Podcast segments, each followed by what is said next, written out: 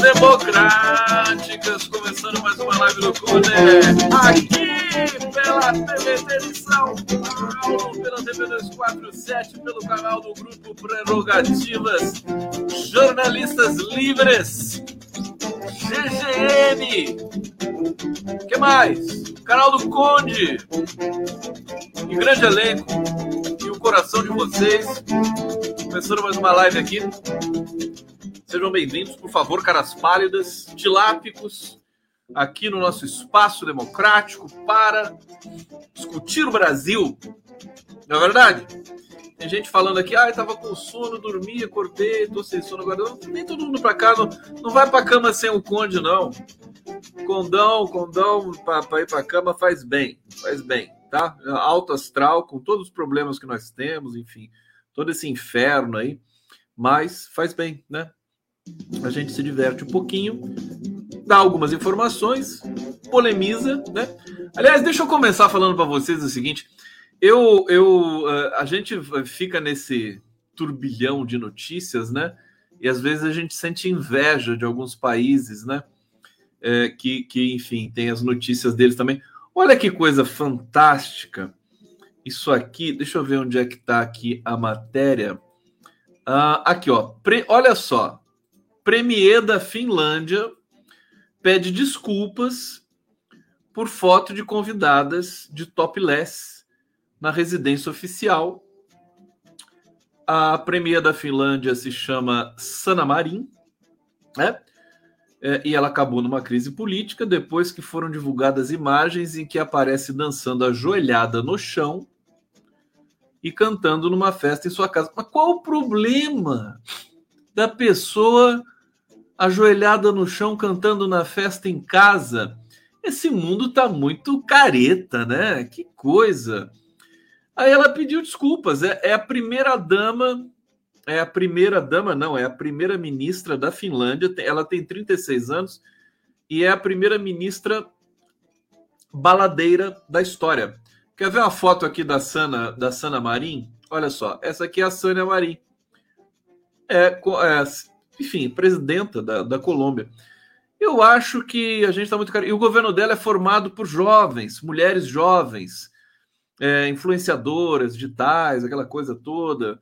É, as mulheres se beijando, cobrindo os peitos nus, com uma placa que diz Finlândia. A Marinha admitiu que a imagem não é apropriada, pediu desculpas. Uh, aqui, deixa eu ver aqui. E aí pediram para ela fazer teste de drogas e tudo mais, falou que nunca usou droga.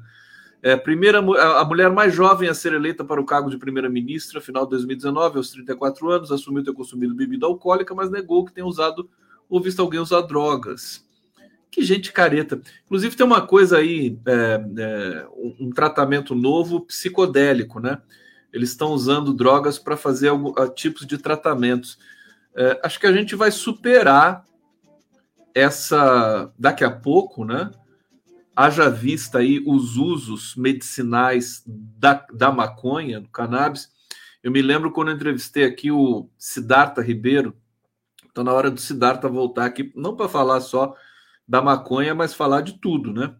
Que é uma figura, um dos, um dos intelectuais, um dos pesquisadores mais respeitados do mundo, o Siddhartha Ribeiro. Figura fantástica, capoeirista. E é, um consumidor da, da, das propriedades medicinais do cannabis. E ele diz que a, a, a cannabis é a nova penicilina, penicilina do, do, do século 21. Tem muitas aplicações. Então eu acho que a gente pode começar. Eu, eu lembro que eu tinha falado para ele de, de levar para o Lula, né? Da gente tentar levar para o Lula a, as qualidades né, da, do plantio de maconha porque gera emprego. Se falar para o Lula que maconha gera emprego, ele vai ficar louco, ele vai querer fazer isso, vai querer estimular esse tipo de, é, enfim, de, de, econômico, porque, gente, movimenta bilhões e bilhões de dólares nos Estados Unidos, né? É, é, é um, é, um, é um produto né, é, com uma infinidade de aplicações. É, e que gera muito emprego e que aquece a economia. Estou coçando minha mão aqui, será que eu vou ganhar algum dinheiro aí, alguma coisa assim? Oh, novo! Será que vai vir um super chat aqui espetacular para mim? Alguma coisa assim? Mas vamos ver aqui a, a, a primeira ministra aqui, a Sana Marim, mais uma vez, e vamos começar. Que, que, que fiquei com inveja, né? O Brasil podia pelo menos ter, né? Uma situação assim. Seria muito melhor que aquela que nós temos hoje. Mas o Lula está chegando aí, a coisa vai ficar é, melhor, definitivamente. Esperamos todos aqui, né? Bom, deixa eu saudar vocês aqui no bate-papo. Levi Alves de Lima, Hanna A. Max Tupi, aqui, deixa eu ver o Max Tupi que tá falando, MX Tupi, né? Conde, infelizmente não temos espaço para falar corretamente do, do, cultivo da cannabis. Olha, eu fiz muitas lives sobre isso, foi muito bacana, foi muito enriquecedor e eu quero levar essa pauta, enfim, para a campanha, para o próximo governo, com toda certeza, porque é oportunidade econômica, né? Para tirar as pessoas da pobreza, né? A maconha, o, o remédio, né, que é patenteado e vendido por, é, é, é, de cannabis, óleo de cannabis, custa uma fortuna. Tanto que as pessoas estão conseguiram no Brasil autorização do STF para o plantio em casa para uso medicinal, mas teve de entrar na justiça para fazer o plantio em casa. Nara Almeida, te aguardo toda noite com toda indignação com as coisas do Brasil. Só você e a galera do bem daqui do programa me oferece uma noite agradável. Obrigado, Nara. Almeida, um beijo grande para você, molhado, assim, super né, fofo. Almeiri Espíndola de Souza, ricos memes que vai dar esta notícia da Finlândia. A sua primeira-ministra e suas amigas, suas amigas, as amigas, né, de peitos de fora. Não, o peito é só um detalhe, né?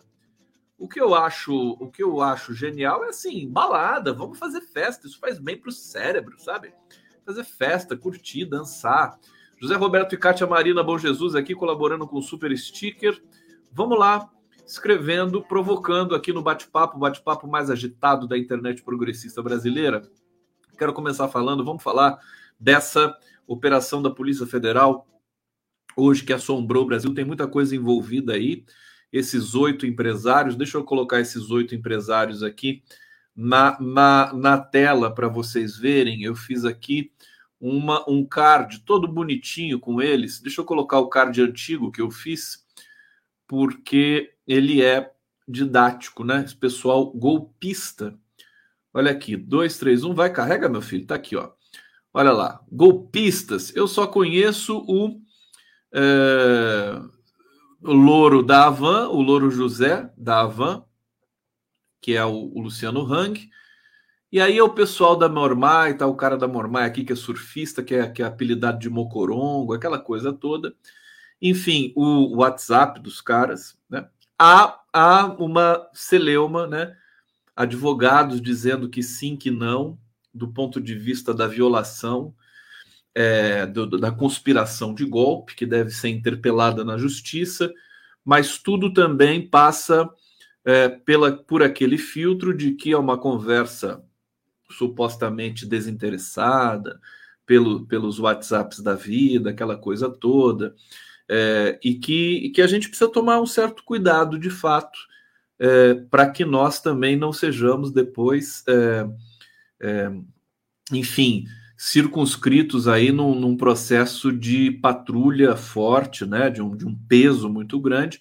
Claro que a gente vive um momento sui generis, mas vamos para as questões factuais aqui desse episódio que acho que a gente entende melhor tudo que está em jogo aqui do ponto de vista é, da legalidade, da história, da conspiração, dos riscos que têm aparecido. Você sabe que tem uma tese é, que está ganhando corpo agora entre vários analistas das mídias e tal, que é a de que esse episódio pode ter acirrado é, novamente as tentativas golpistas de Bolsonaro e a tensão entre entre setores, entre poderes. Pode ser um blefe, pode ser também um erro de interpretação, mas é bom a gente ficar, porque estava todo mundo cuidando para que ninguém provocasse ninguém. Lembra aquela história assim, é, de que o, o, TSE não, não queria provocar o Bolsonaro, judicializar para que as eleições ocorressem tranquilamente, para que a gente não tivesse toda essa tensão.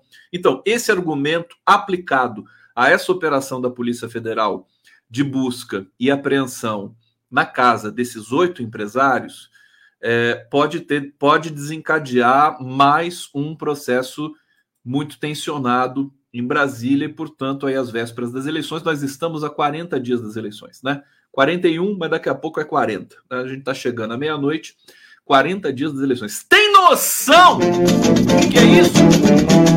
Está muito perto aqui o, o Felipe Fonseca está falando, deixar arder. Eu também sou a favor de deixar arder. Eu acho que é isso mesmo. Deixa arder essa merda aí. Vamos, vamos com tudo. Não pode ter medo. Acho que não pode ter medo. Agora tem muito bastidor aí. Tem o Aras, tem o Augusto Aras. Eu já vou chegar lá para vocês. É, o, o, Alexandre de Moraes, né? Aquela história toda. Tem, tem um superchat aqui que chegou, não consigo pôr na tela. Zina Ferreira Gontijo, Super Sticker, obrigado, querido. Um beijo para você aqui na live do Que Beleza, como diz o Milton Leite, né? Que beleza. Agora não vou conseguir porque é muito comentário, mas eu vou ler o Milton Maldonado Júnior, Finlândia mostrando os peitos. É. E o Brasil na Idade Média. Difícil. A gente, o patriarcado é uma merda em todo lugar, né? Na Europa, no Brasil, nos Estados Unidos, na África, no Japão, na China, em quanto é lugar. Abaixo o patriarcado, né? Esse câncer do nosso tempo. Olha só, vamos, vamos começar pelo começo. A, a Polícia Federal fez operação contra empresários bolsonaristas que defenderam golpe em mensagens privadas. Né? É, cumpriu na manhã 23 mandados de busca contra empresários. É, além das buscas, um, o ministro Xandão é, também autorizou que os empresários sejam ouvidos pela Polícia Federal e não só, né? O, o Bolsonaro ficou enlouquecido. Relatos que nós temos aqui de que Bolsonaro ficou enfurecido e, e depois de apreensão dos celulares de alguns desses empresários, a coisa realmente aí ardeu, né? Entre os alvos estão, vamos falar o nome dessas pestes, né? Dessas pragas aqui da democracia. Luciano Hang, da Avan, né? Até para a gente poder também boicotar os produtos desses infelizes, né? José Isaac Pérez, da rede de shopping Multiplan, Ivan Vrobel, da consultoria W3, José Cury, do Barra World Shopping, André Tissot, do grupo Sierra, Maier Nigri, esse é amigo do Aras, o Maier Nigri, Meyer Nigri, né, da Tecnisa, Marco Aurélio Raimundo da Mormai, o Mocorongo, né? e Afrânio Barreira do grupo Coco Bambu, o famoso grupo que, se você não gostar, você vai tomar. Não, você não vai tomar nada, né? Coco Bambu. É, aqui, vamos lá. Conversas foram reveladas pelo site Metrópolis, aquele jornalista, o Guilherme Amado, que está fazendo o Guilherme Amado está fazendo barba, cabelo e bigode aí, né? Tudo é matéria que ele põe aí, né? Causa um estrondo na República, né? Guilherme Amado, parabéns. É, as buscas foram autorizadas pelo ministro Alexandre de Moraes. Aí tem muita polêmica se ele passou por cima do, do, do Augusto Aras, isso começou a ser difundido, né? É, vamos para outra repercussão aqui. Vocês estão gostando? Querem que eu continue nessa toada? Vamos lá. Já vou falar do Lula, já vou falar do Ciro. Ciro Gomes falando no Jornal Nacional hoje, né? Ciro Gomes falando no Jornal Nacional, mas, né, tem muito interesse, né, para a gente saber, francamente, né? O Jornal Nacional é, mandou uma, uma declaração é, preconceituosa contra os próprios nordestinos, né, dizendo que assim que ele é muito palavroso. Perguntaram para ele assim: por que, que você é tão grosso, violento, né? Com outras palavras, evidentemente. Por que, que você é esse, esse animal aí? Ah, coisa eu sou nordestino, no, no, no, nordestino é meio grosso. E aí foi, foi é, é, é de, debulhado nas redes sociais, né? Muitos nordestinos aparecendo e, aliás, inclusive aqui também, eu sei que tem uma audiência muito bacana no Nordeste, é, dizendo assim: que é isso? Quem disse que eu sou grosso que nem você, né? Sou nordestino, mas eu sou uma pessoa fina, educada. Mania de querer colocar a culpa agora no Nordeste por causa da sua grosseria. Ó, o Antônio Ribeiro está falando aqui, falando em sã consciência, eu acho que uma pessoa não levaria uma facada para se dar bem na vida. No máximo, cortaria um dedo. Que isso? Antônio Ribeiro, achei engraçado isso. Você acha que não levaria uma facada? Eu também acho que não. Né? Eu acho que não. Eu acho que aquela facada não entrou no bucho do pestilento. Né? Tanto que a gente nunca viu sangue, e nunca viu corte, e nunca viu nada. Né? É... Mas, enfim, a comparação vale. Aqui nós somos democráticos e lemos tudo que, que aparece, sobretudo na, na medida do possível, do superchat que chega para a gente aqui. Bom, Alexandre de Moraes enfureceu o pestilento com a operação da PF. Vamos lá, da, daqui a pouco eu vou chegar nos finalmente aqui, né? É, deixa eu ver aqui. Enfureceu ministros e estrategistas da campanha do Pestilento. É, deixa eu ver aqui, vamos repetir. Um integrante do governo afirmou que o ministro do Supremo Tribunal, Alexandre de Moraes, que determinou a busca e apreensão, deu um tiro no pé. Tá? E que todos os empresários do país vão se solidarizar com o grupo. Não vi nenhum empresário se solidarizando com ninguém até agora. Na verdade, eu vi esses empresários se acovardando né? Todos se acovardando. Não, não falei nada, né? Declarações soltas por aí, né? São os primeiros a se acovardar, né? É, ele definiu as ordens do magistrado como absurdas. De acordo com esse auxiliar do Pestilento, é, José Isaac Pérez, por exemplo, é um dos maiores empresários do Brasil, está em dezenas de grupos de WhatsApp, por isso praticamente todos os grandes empresários brasileiros ficariam agora expostos. É por isso que eu não participo de grupo de WhatsApp, viu, gente? Eu vou falar para vocês. Olha, o grupo de WhatsApp é um gênero, é um gênero do discurso perigosíssimo. Sabe, por isso que eu gosto do, do, do, do fórum público, do púlpito, né? É muito mais garantido você dialogar é, e travar é, é, debates publicamente do que num grupo fechado. No grupo fechado, você é induzido ao erro, né? Qualquer grupo fechado que eu participei, todo e qualquer, é repleto de racismo, preconceito, ignorância, porque as pessoas elas se elas se, se mostram na pior na pior expressão possível. Oh, só para vocês terem uma ideia, já faz tanto tempo que não tem problema eu falar hoje para vocês. Isso aqui eu vou dar em primeira mão para vocês. É, é, teve teve o, o, Festival Lula Livre no Rio de Janeiro, acho que há quantos anos atrás? Quatro? Quatro anos atrás? Não me lembro. Aquele festival que o, que o Mano Brown. É, Mano Brown disse que o PT, né? O Lula tá preso, vocês estão aqui comemorando o quê? Né? Ele, foi, ele foi duro e foi muito cirúrgico, incisivo, né? Aquela fala do Mano Brown. É, eu me colocaram no grupo de, de organização daquele, daquele Festival Lula Livre. Enfim, um horror o grupo. As pessoas brigavam entre si, faziam fofocas, contar, queriam puxar o tapete um do outro. E aí, meu querido, eu, eu entro em grupo de, de WhatsApp pra, só para trabalho quando é necessário, depois a gente destrói o grupo, o grupo, né?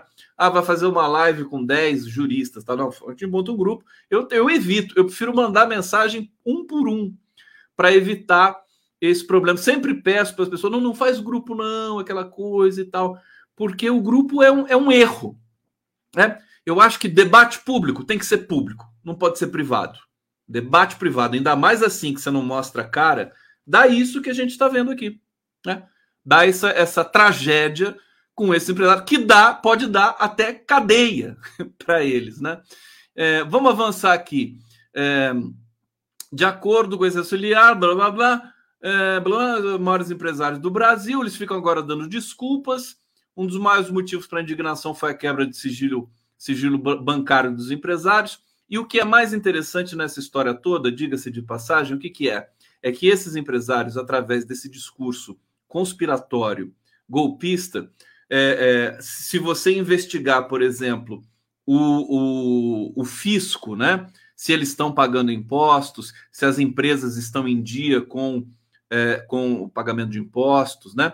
Eles devem produzir várias. Quem, quem diz isso, né? Em geral, quem diz esse tipo de coisa, com esse descompromisso, né? é, com a legalidade, com a Constituição e com tudo mais, mesmo sendo uma conversa privada, meio de bêbado, assim, no grupo de WhatsApp, é, na verdade é porque tem é, é, é, um indício de que pode estar violando outras coisas, né? Então, por exemplo, a gente sabe que o Luciano Hang da Avan eles reclamam tanto de pagar muitos impostos, eles devem ter caixa 2, devem ter dinheiro enviado para o exterior, financiamento de atos antidemocráticos. Então, eu acho que o interessante, e aí qual que foi a jogada do Alexandre de Moraes? Ele trouxe essa questão para a questão maior que já está sob investigação, que, que é a investigação dos atos antidemocráticos, né? Ele engloba, ele foi inteligente, ele foi esperto para não fazer para não fragmentar, digamos, a, a investigação é, e, e, a pesquisa, enfim, forense sobre as violações que estejam sendo cometidas pelo Brasil. É, bom, tem uma reportagem que mostra o José Cury, que é dono do, do, do shopping Barra World, do Rio de Janeiro, afirmando aos amigos preferir uma ruptura do que retorno de petistas ao Palácio do Planalto. Ah, é besteira fazer isso? É liberdade de expressão? Bolsonaro disse ontem isso no Nacional, liberdade de expressão, tudo mais. Né? Se a pessoa fala do AI-5, prendeu a pessoa porque fala do AI-5, não tem nada a ver. É, é, é, é, enfim, é problemático. É problemático. Nós temos de ter limites, né? É, é, fizeram um simulacro do conceito de liberdade de expressão. A direita né, é, um, é um ponto nevrálgico do discurso extremista de direita. Relativizar as questões do, da liberdade de expressão é, justamente para permitir que você possa dizer qualquer atrocidade e não seja condenado por isso. E, na verdade, você, olha que coisa mal. Eu vou falar do Lula hoje para vocês, de, de uma fala dele, de uma frase infeliz que o Lula. Né, isso acontece com todos nós. Né? Ele disse uma frase no calor do discurso. Né? O, o cara é o cara que mais dá entrevista, mais fala em palanque no Brasil há 40 anos. Por causa de uma frase, que é, um, é uma infelicidade, que é a frase que ele disse que é, se você quer bater em mulher, né? É, vá bater em outro lugar, não na sua casa, não nesse país. Né? Enfim, é uma frase, inclusive, que tem muitas sutilezas, eu acho, da ordem de sentido, que eu quero explorar um pouquinho com vocês aqui, trazendo um pouco a teoria linguística, a teoria do discurso. É, mas veja o volume de cobrança com relação ao Lula né? Com relação a uma frase. O Lula dizer isso não é liberdade de expressão, não é nada. Não pode nem, não pode ser um erro também. Não pode ser um, um, um digamos, um ato falho. Um ato falho não, acho que mais um lapso, né? No caso do Lula foi, foi um lapso, foi uma felicidade. Até porque o Lula vivenciou em casa a violência contra a mulher. E a gente sabe de toda a trajetória dele, o quanto ele lutou, né? É, contra a violência, contra a mulher e tudo mais. É, o discurso ele não é composto apenas, apenas por palavras. As pessoas não entendem isso. O discurso é composto pela história, pela subjetividade, pela postura, pelo contexto, sabe? É, é, pela sua prática, pela sua filiação política, religiosa. O discurso é composto por tudo isso.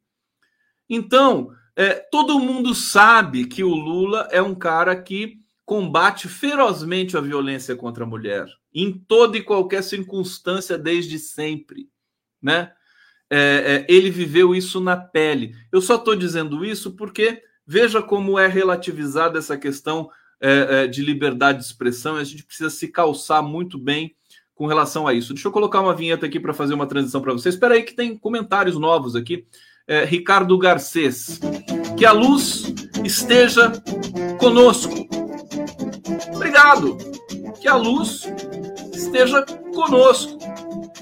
Vamos ver aqui o que, vocês estão falando aqui no bate-papo. O que, que vocês acham dessa história do Lula? Vocês querem começar a comentar isso para a gente aqui? Depois eu trago os comentários para a gente fazer o nosso debate aqui. É, aqui, Afonso Moreno está dizendo: as Forças Armadas estão um tanto quanto omissas para a defesa do país ameaçado por esses golpistas. Verdade, verdade, eles poderiam falar alguma coisa, né? Não estão falando nada. Olha só, vamos lá.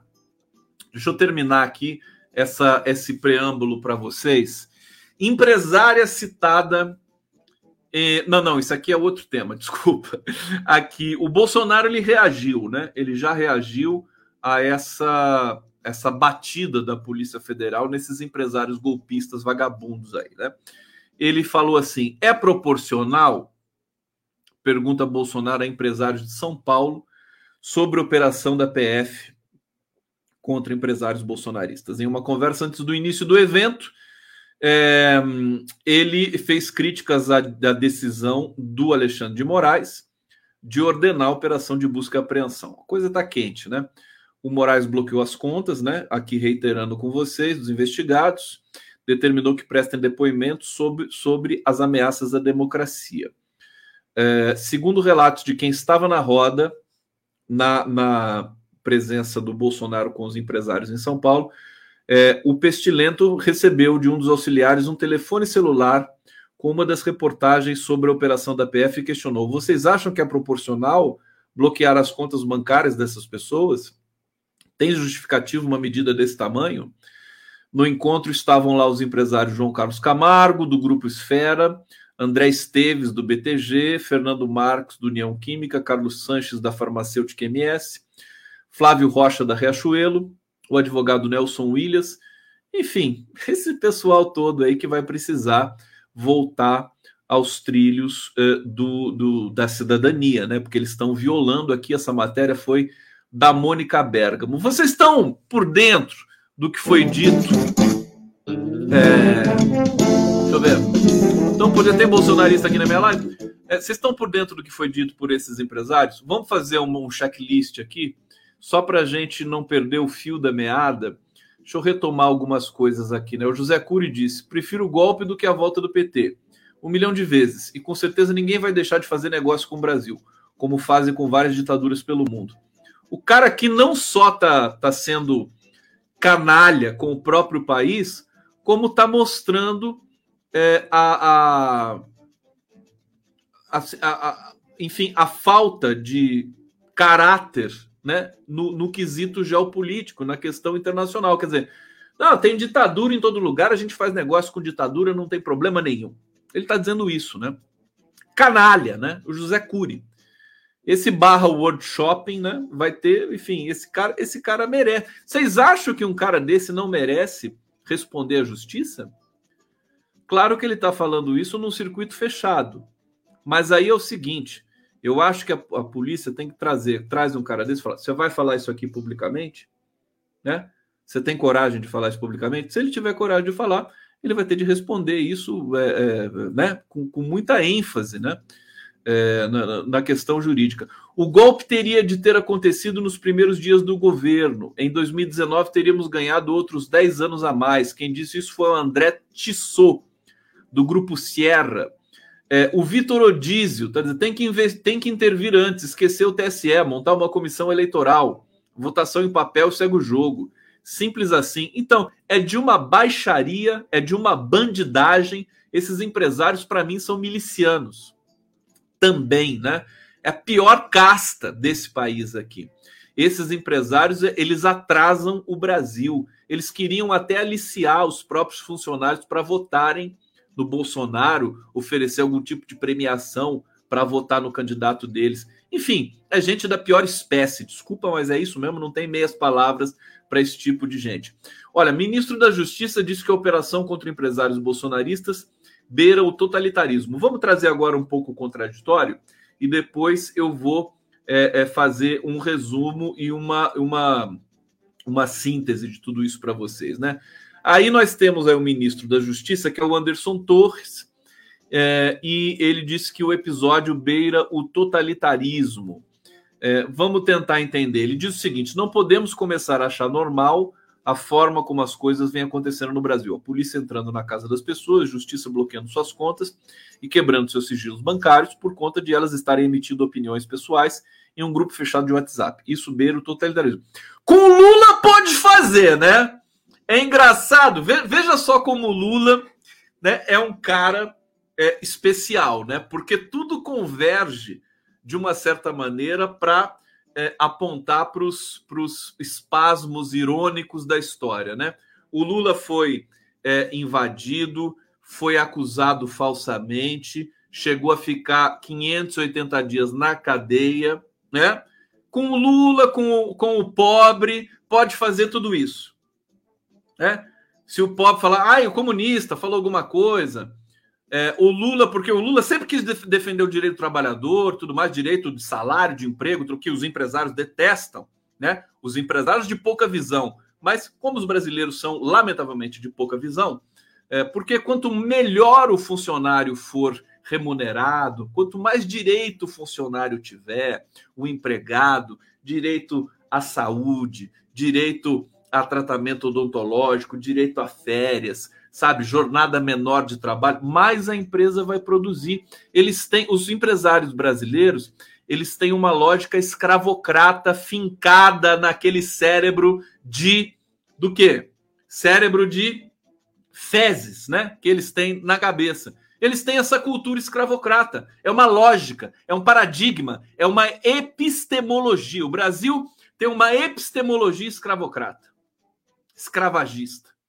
É, então, né, o, o que, que acontece? Eles acham que assim, funcionário tem que viver quase que o empregado tem que viver ali recebendo mal, tem que ter desemprego alto. Alguns deles já disseram isso, porque o desemprego alto é, é, faz com que o funcionário fique mais barato, né? Tudo isso, né? Todas essas atrocidades aí. É, mas, enfim, eles estão reagindo, algumas figuras palacianas estão reagindo a essa operação da PF que, repito, pode tensionar é, mais a, o clima político de Brasília que estava sendo distensionado. É, aqui, é, e vamos ver agora a opinião técnica dos advogados. Mas antes, olha só, deixa eu colocar aqui o superchat do Arthur. Denuncia o canal bolsonarista TV Fiada. Por que bolsonarista? TV Fiada? TV Fiada é Bolsonaro. Não é bolsonarista? Por que, por que ele é bolsonarista, Arthur? Que, que o TV Afiada está fazendo? O TV Afiada está lá, tocado pela Georgia, que é a viúva do Paulo Henrique Amorim. É? Por que, que você está falando isso do TV Afiada? Ele fez alguma coisa específica que você não gostou? Explica para gente, né? Para eu poder é, é, trazer aqui para todos os nossos ouvintes. Vamos lá, uma vinheta para fazer a transição.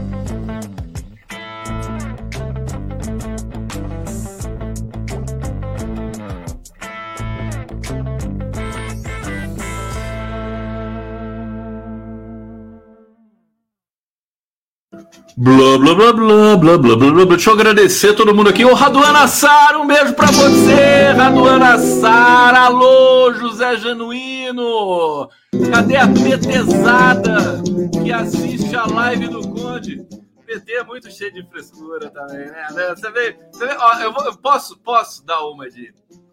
de... Deixa eu dar uma reclamada aqui, né? Porque o, o PT é o seguinte, não é o PT, evidentemente, mas é, são grupos ali, né?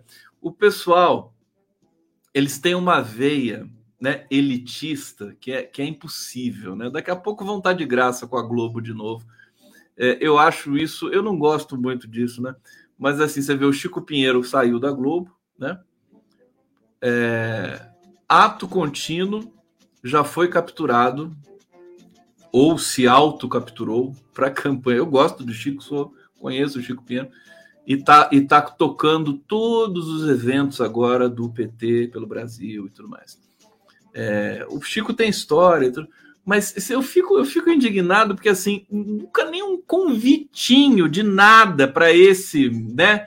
Para esse é, é, insignificante linguista que brigou durante tanto tempo, né? Para fazer uma festa, para gritar o Lula no nada, nada, né?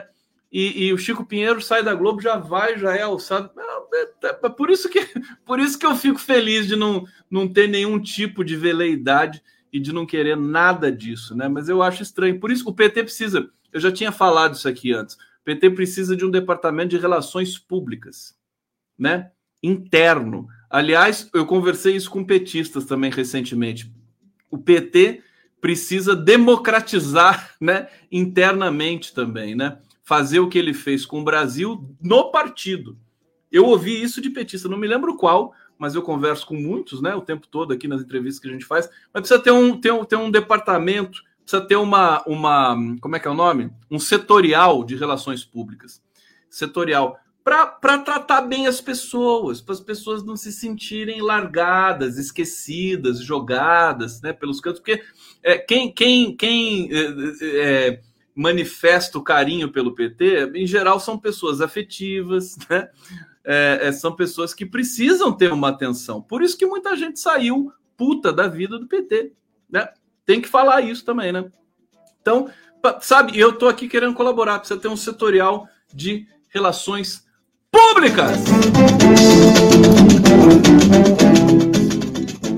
É, mas é o tal encantamento com as coisas globais, né? As coisas globais, assim, é, tem, uma, tem um fraco, né? O Partido dos Trabalhadores tem um fraco. Não devia ter, né? É a ala intelectual do partido.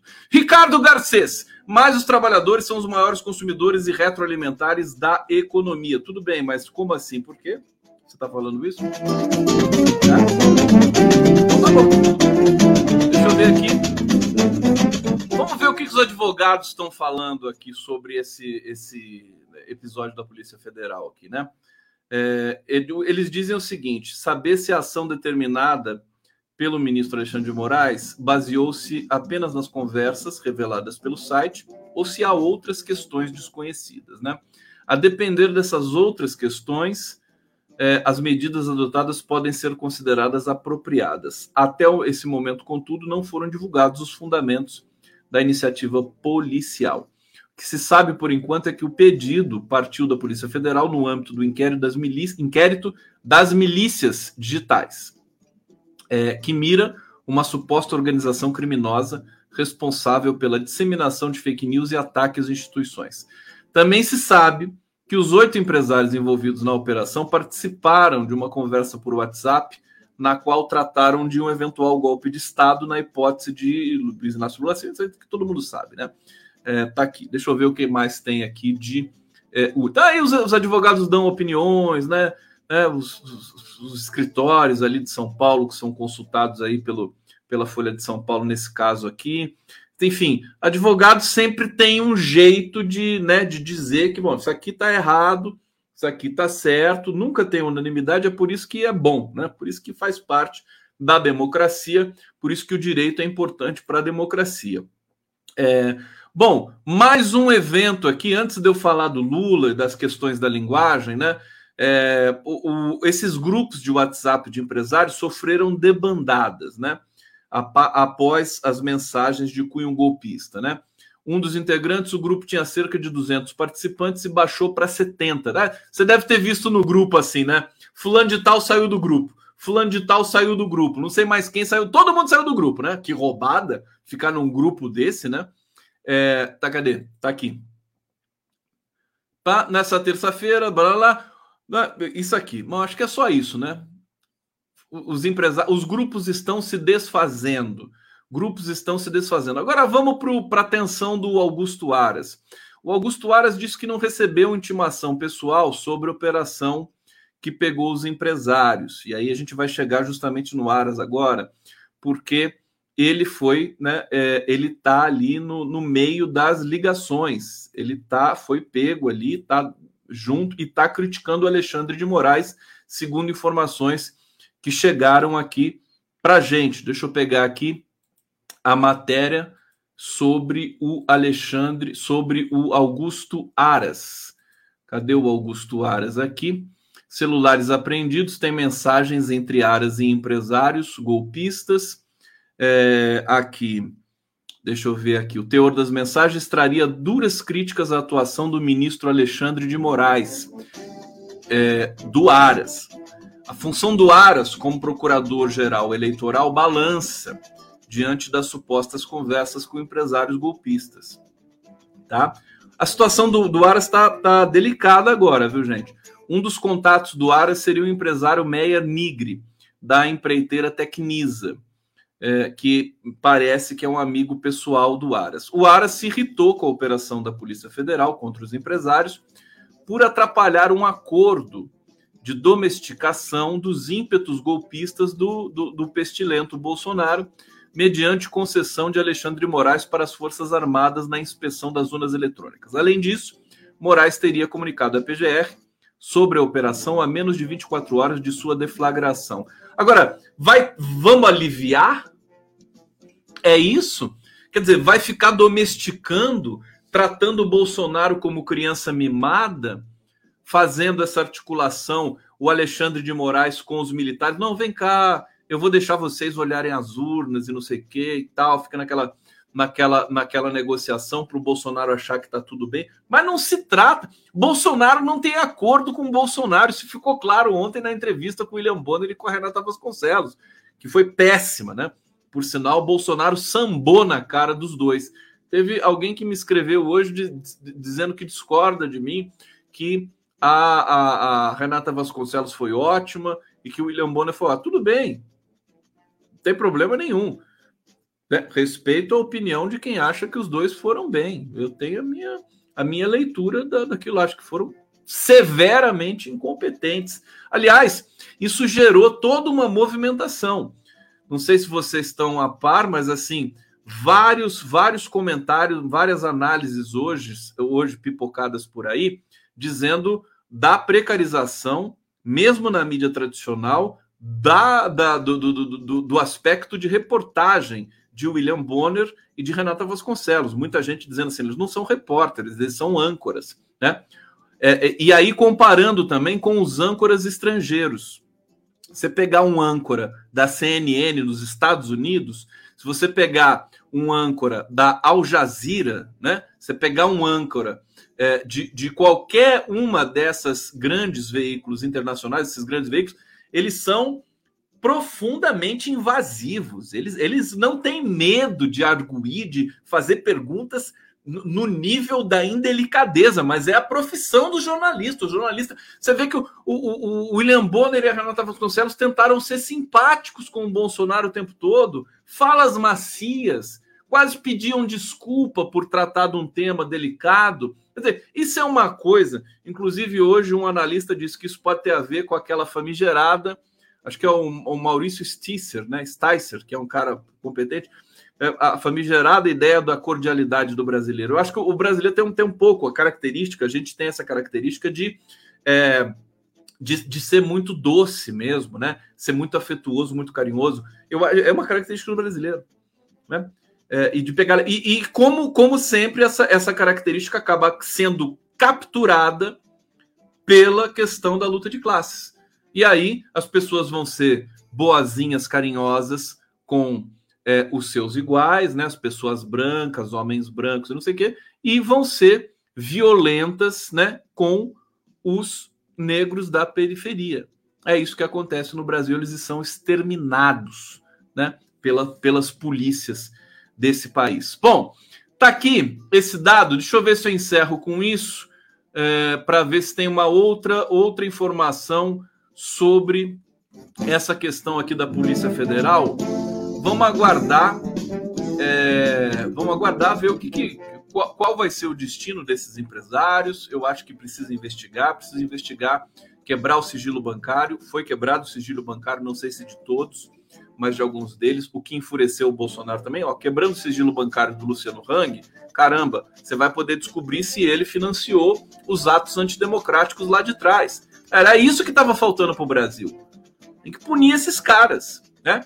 Se eles foram pegos é, é, é, distraídos com essa questão do WhatsApp, mas todo mundo sabe o que eles fizeram no verão passado.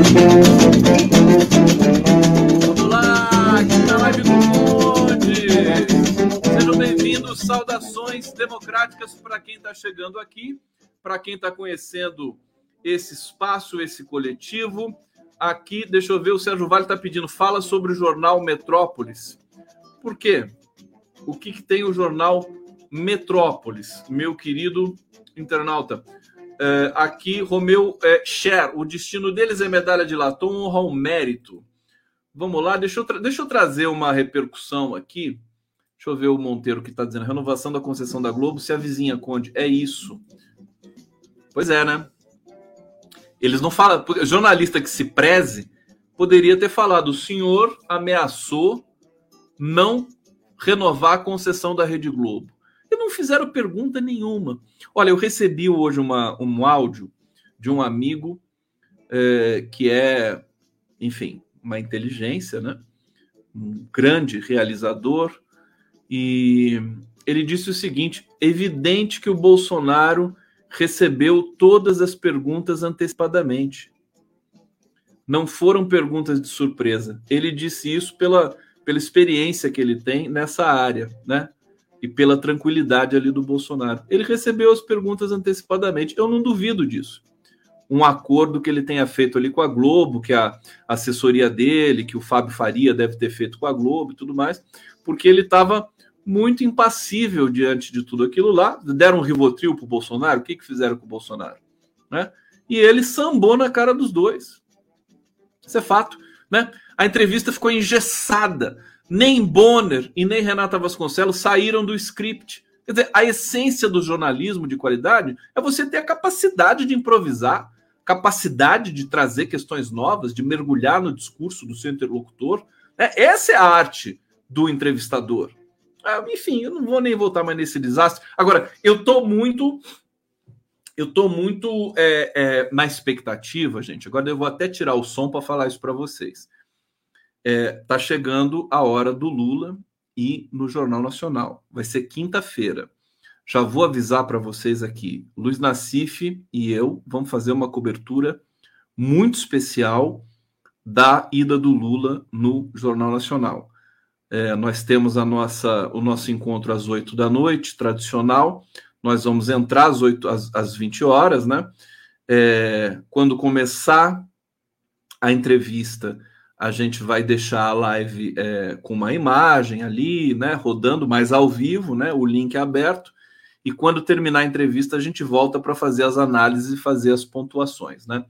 É, então, convido todos vocês, quinta-feira, acompanhar essa entrevista do Lula no Jornal Nacional conosco, com o Nassif e comigo. Acho que a Eliara Santana, que é uma linguista também muito competente, participa com a gente para analisar as questões de ordem da linguagem, né, da, da questão do discurso ali também. Agora, eu, a, a minha expectativa é o seguinte: esse encontro, né, o Lula vai pisar na Globo depois de tudo que aconteceu. Eu acho que tem quantos anos? 12 anos que o Lula não pisa na Rede Globo. A Rede Globo participou ativamente do golpe, participou ativamente da é, é, constituição da Lava Jato, participou ativamente da condução do Lula para a prisão política.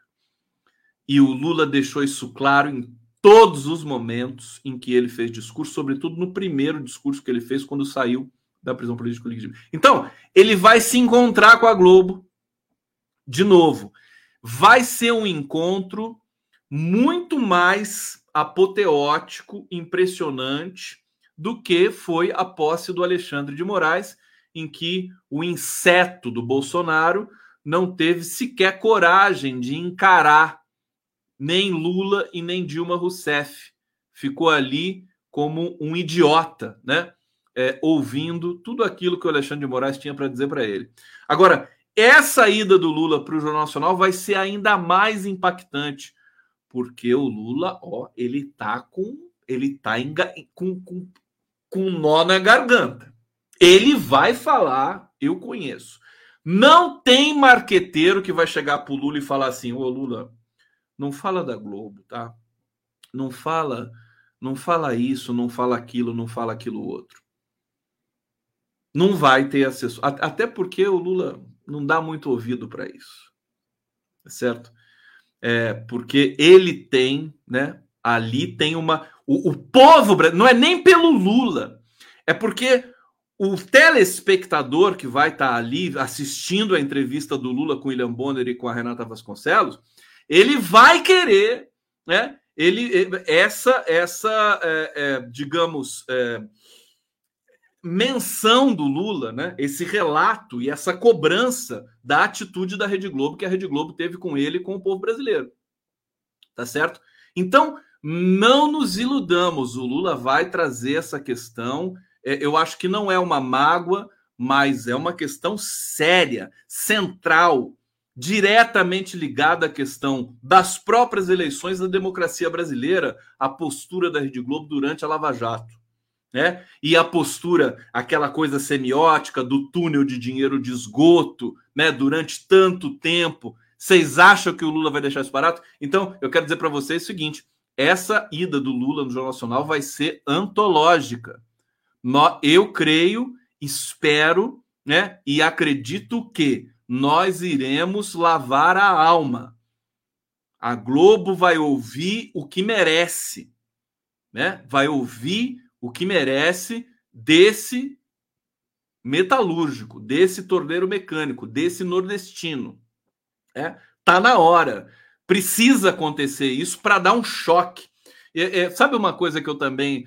A, a campanha do Lula se tornou gigantismo, é, sofre de gigantismo, né? Muita gente para todo lado, todo mundo ali já querendo cargo. É uma coisa que é complicada né? Eu até agradeço, né, por também não estar no meio de estudo aí, ficar aqui do lado de fora, que eu acho melhor mesmo. É, agora, esse gigantismo todo, né? É, e aí você tem, você pode ter problemas. Você pode ter problema. E aí o que acontece? Você fica covarde, você não aposta mais em nada, todo mundo impõe um medo ali. Ai, que medo! Ai, não pode falar disso, não pode falar de aborto, não pode falar de evangélico, não pode falar de não sei o quê, não pode falar de nada sabe? E as coisas não são assim. O Brasil está precisando de transparência, de espontaneidade. Espontaneidade. Então, é, eu acredito que. E, aí e, e, e, o Lula e a campanha tá precisando de um chacoalhão. E nada melhor do que uma ida no Jornal Nacional para dar esse chacoalhão. Né? Não só no eleitor, mas em todo mundo que também está trabalhando na campanha, porque o Lula faz isso. O Lula ele faz, ele, ele coordena a campanha ele dá recados através do discurso, né? A, o alinhamento, né? Da, do, do, da publicidade, do marketing, do tipo de peça, né? Televisiva que vai entrar no ar, é, o tipo de conduta, de aliança, de conversação que pode ser feita aqui a colar regionalmente no Brasil. Ele dá esses recados durante o discurso dele. Ele simplifica o trabalho dele em vez de ter de fazer essas reuniões intermináveis com dirigentes do partido para dizer o que tem que fazer, o que não tem de fazer. Então, simplifica, né? Eu acho que essa é a solução, acho que é, um, é uma característica do Lula. Então, tá precisando de um chacoalhão. Eu acho que a gente tem alguns riscos ainda no horizonte. A, a rejeição do Bolsonaro tá, tá caindo desde muito tempo, pouquinho, mas tá caindo. Vai esperar cair mais? Eu acho que a gente precisa fazer um, é mostrar o cartão de visita e nada melhor que o Jornal Nacional para mostrar esse cartão de visita. Ana Elisa Morelli está aqui fazendo um super chat. Obrigado, Ana Elisa, querida. Um beijo para você. E agora deixa eu falar sobre aquela declaração do Lula que provocou polêmica e tudo mais. Essa história que vão explorar muito, né? Frase de Lula sobre bater em mulher, né? Gera polêmica. Ele, ele disse literalmente o seguinte: eu fui analisar várias vezes, inclusive a fala, o áudio, né?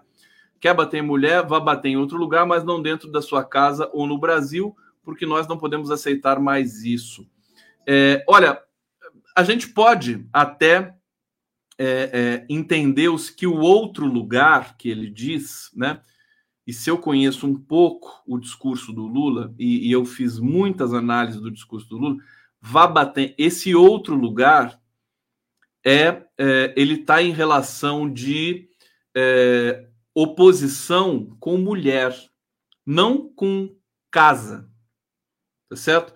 Se você quer bater em mulher, vá bater em outro lugar, vá bater em outra coisa, vai bater não não colocando em relação de sinônimo, evidentemente mulher e coisa e tudo mais, mas isso no calor do discurso, isso também não passa por essa patrulha toda do ponto de vista das, eh, enfim, da, das acepções, enfim, da, da, da digamos, do, do, dos vocábulos que você pode usar, né? Do, do, do léxico, né? Da adequação, assim, é, no, no, na questão mais, mais é, preciosista que a gente possa, possa imaginar. Então, quer bater em mulher? Não é, vá bater em outra, né? vá, vá bater, porque é difícil você argumentar nesse sentido, né? Daí você começou a fazer argumentação, ele começou nesse caminho, quer bater em mulher? você não pode fazer isso, mas ele foi para outro caminho e aí teve essa, né, que eu, que eu acredito que seja uma infelicidade, mas não é assim, é pura e simplesmente uma infelicidade, você tem sutilezas ali na frase. Eu só quero destacar isso porque é, é, a campanha vai ser sórdida, vai ser suja, eles vão dizer isso, vão repetir ao infinito, vão trazer essa frase.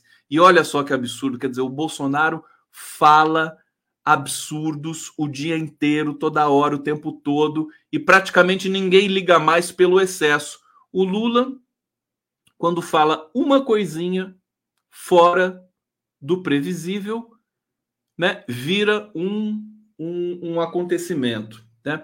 Isso também pode servir até para nos dar a seguinte informação: o Lula está com um discurso muito redondo, né?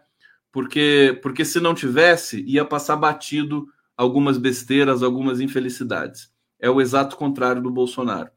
É, eu acho que esse, esse tipo de campanha sórdida, de pegar frases descontextualizadas, né? O Lula, o Lula sofreu violência contra a mulher na casa dele e da pessoa que ele mais amou na vida, que é a mãe dele, a dona Lindu, de quem ele fala dia sim, o outro também de gratidão pela dona Lindu ter dado para ele o caráter que ele tem. Ele deixa isso muito claro, isso é muito bonito, é uma mensagem muito forte do Lula desde sempre. Então, é, o, o, Aristides, o pai do Lula, ele disse isso acho que na entrevista com o, com o Podpar, né, o podcast.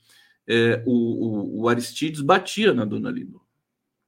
E, e, ele, ele, ele testemunhava isso. Então, para o Lula, por isso que quando o Lula chegou no governo, é, toda a política de afirmação das mulheres, Lei Maria da Penha, é, é, é todo, todo, o próprio ministério dele composto de muitas mulheres, né? E, e, a presença da mulher na vida do Lula é uma coisa impressionante, né? É, esses dias estava analisando isso, não sei com quem eu estava conversando, mas é a dona Lindu, é, é, é, era a, a, dona Marisa, é a Janja, né? O papel da mulher na vida dele é muito, muito forte, muito, muito, muito intenso, né?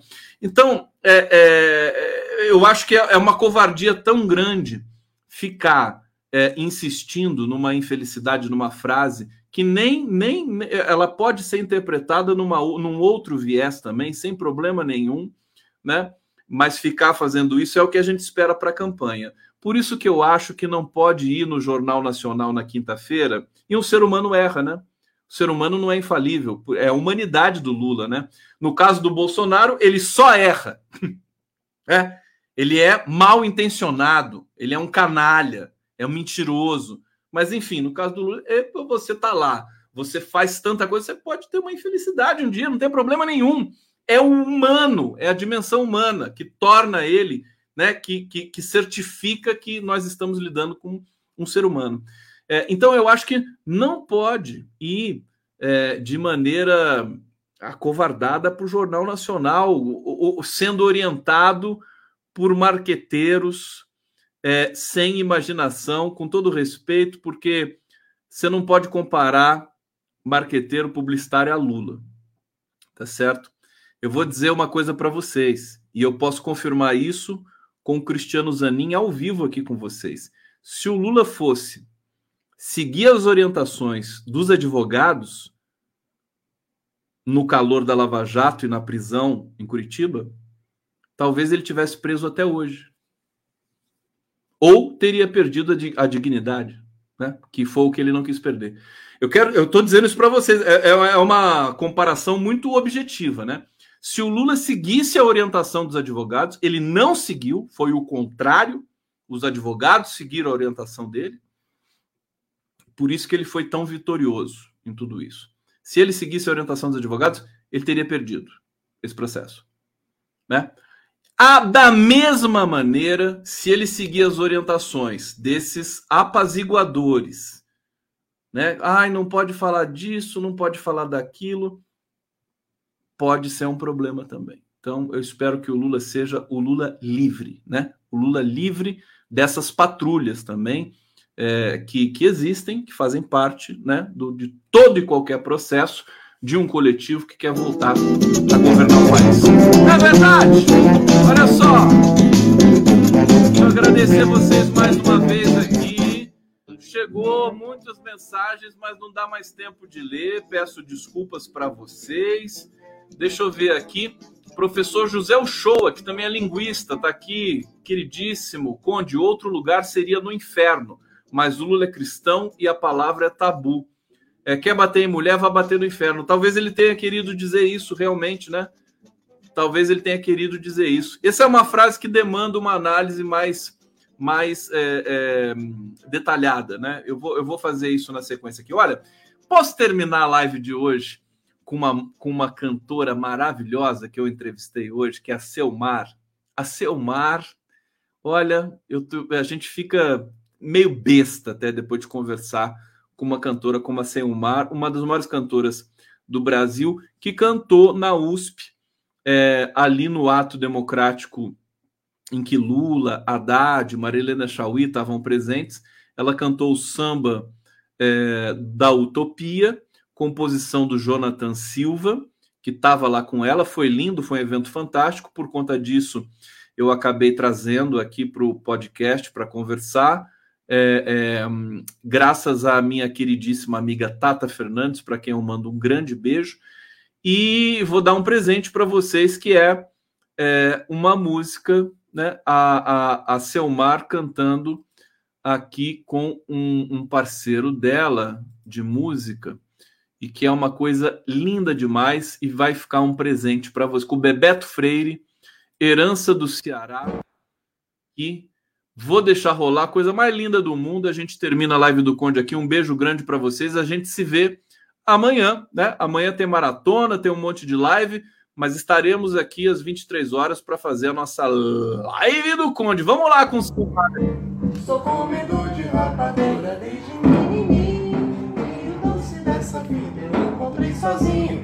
Nem pé de amargura vai me derrubar. É o sabor gostoso de quem sabe amar. Sou comedor de rapadura desde menininho E o doce dessa vida eu encontrei sozinho. Nem o pé de amargura vai me derrubar. É o sabor gostoso de quem sabe amar.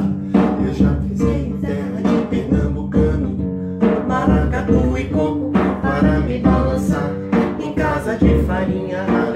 macaxeira E no meio de uma feira eu só fiz cantarolar. Tem quem diga que a vida é dura Feito cana e que não dá tempo nem de assobiar. Mas aprendi na vida que a vida é doce Herança que eu trouxe lá do Ceará. Mas aprendi na vida que a vida é doce Herança que eu trouxe lá do Ceará. Sou comedor de rapadura desde menininho E doce dessa vida eu encontrei sozinho. Nem um pé de amargura vai me derrubar. É um sabor gostoso